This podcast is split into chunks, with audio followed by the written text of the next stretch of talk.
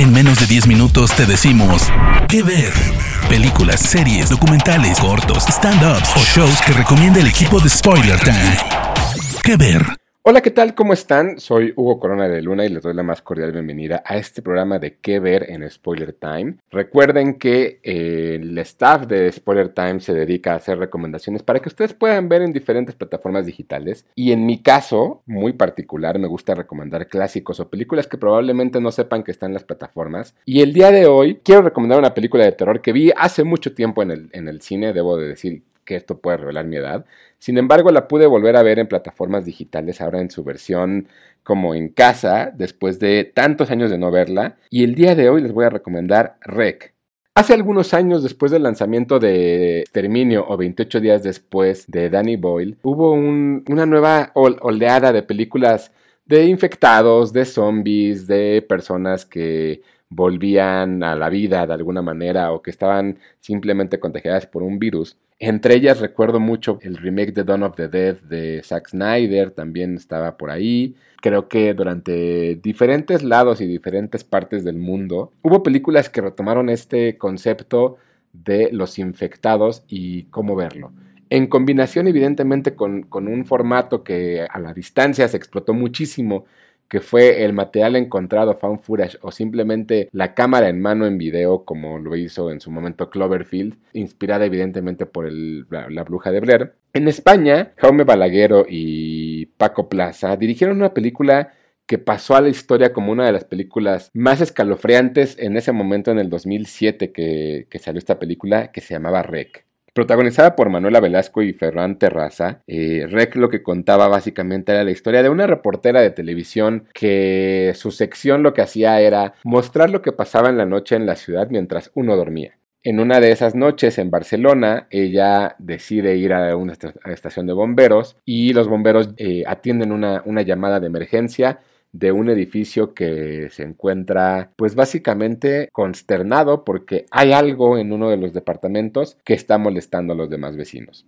Una vez que la reportera llega junto con este grupo de bomberos al lugar, se encuentran con que el lugar se, cierra por, por, eh, una medida de, sanitización y lo que termina sucediendo en, dentro del, edificio es algo que, que va marcando. Jaume Balaguero y Paco Plaza, lo que creo que hicieron muy bien con esta película fue hacer este found footage donde siempre tenemos un protagonista a cuadro, siempre tenemos a la reportera, siempre vemos cómo es la manera en la que ella reacciona y gracias a eso nosotros como espectadores y como público nos acercamos un poco más a entender qué es lo que está viviendo y vamos descubriendo junto con esta reportera qué va pasando en el edificio. Creo que una de las cosas más importantes de la película, allá varios años después de, de revisitarla, encontrar cómo es que los momentos de tensión siguen ahí. Una vez que uno ya vio la película y que la puede revisitar, o que si es la primera vez que la ven, creo que hay momentos de tensión muy fuertes que se van explicando poco a poco. Una de las cosas que sucede dentro de la película,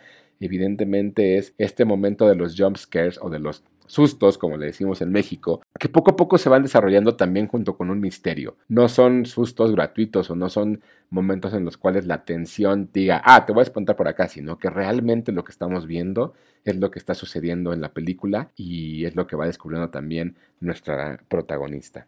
Yo recuerdo mucho haber visto esta película hace algunos años en el cine. La verdad es que recuerdo que no me había gustado, que era una película que para mi gusto había sido una película falsa y había sido una película muy aburrida hasta cierto punto. Sin embargo, ahora que la revisito y que la veo además con otros ojos, creo que Rec 2, digo, Rec, perdón, eh, justo lo que hizo fue inspirar a sus secuelas, Rec 2, 3 y 4, y hacer también un género interesante y demostrarle a la comunidad iberoamericana en, en, España que había, había posibilidad de hacer películas mucho más sencillas de lo que uno pensaba y con el género que a uno le gustaba.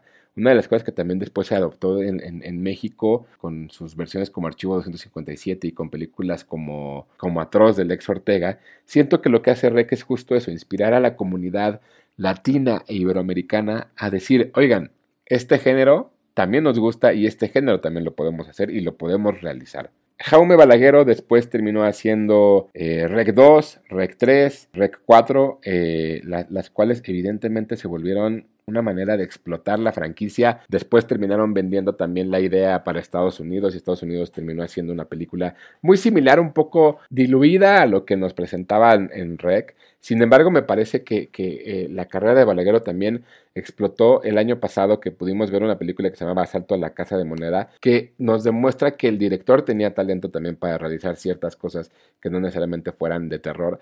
Y eso va abriendo también la, parte en la cual eh, un director va, va cambiando. Eh, por su parte, Paco Plaza justo volvió a dirigir con Rec 2, Rec 3, regresó también con la posición de Verónica unos años después. Entonces, el, hecho de que estos dos directores hayan podido trabajar por aparte y realizar diferentes películas que también siguen inspirando a la, a la comunidad iberoamericana, creo que es bastante interesante.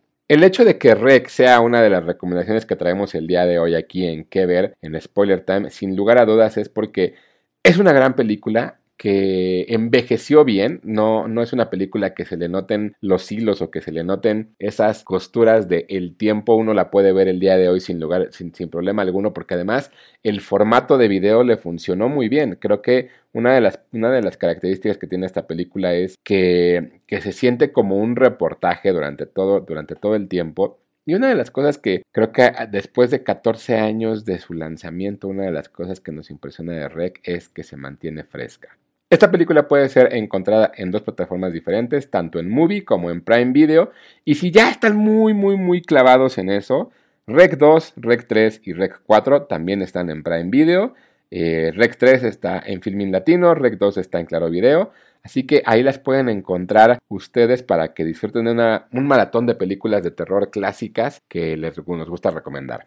Y pues bueno, no me queda más más que recordarles mis redes. A mí me encuentran en Twitter como arroba 2SHY, Hugo Corona en Instagram, todos los miércoles en Spoiler Time, eh, como parte de miércoles de cine. Si ustedes han visto el programa, así es, soy yo. Y también me pueden encontrar en TikTok como Hugo Corona Tushai. Ahí me encuentran para cualquier cosa que necesiten.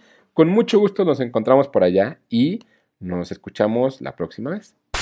De parte del equipo de Spoiler Times, esperamos que te haya gustado esta recomendación. Nos escuchamos a la próxima. ¿Qué ver?